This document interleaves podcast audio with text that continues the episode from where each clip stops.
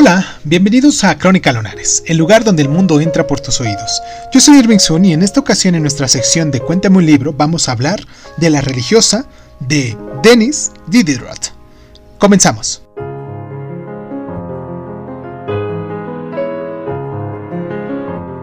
El origen bromista de esta novela epistolar publicada póstumamente nos resulta cuando menos enigmático.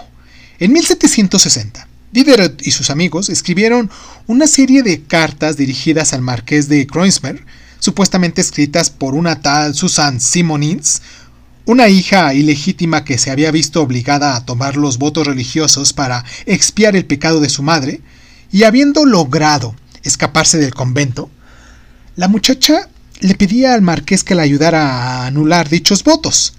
En sus cartas, la religiosa evoca los detalles de su encierro forzoso y también nos describe el efecto que éste tuvo en las creencias religiosas y en su fe.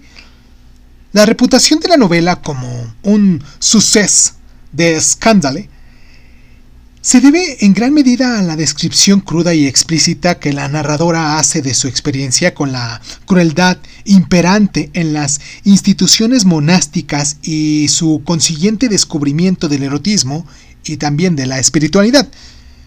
La religiosa ha sido considerada un ataque contra el catolicismo y tipifica la actitud de la ilustración hacia la religión Volvió a causar polémica en 1966, aunque no lo podamos creer, cuando la película de Jacques Rivet fue prohibida durante dos años.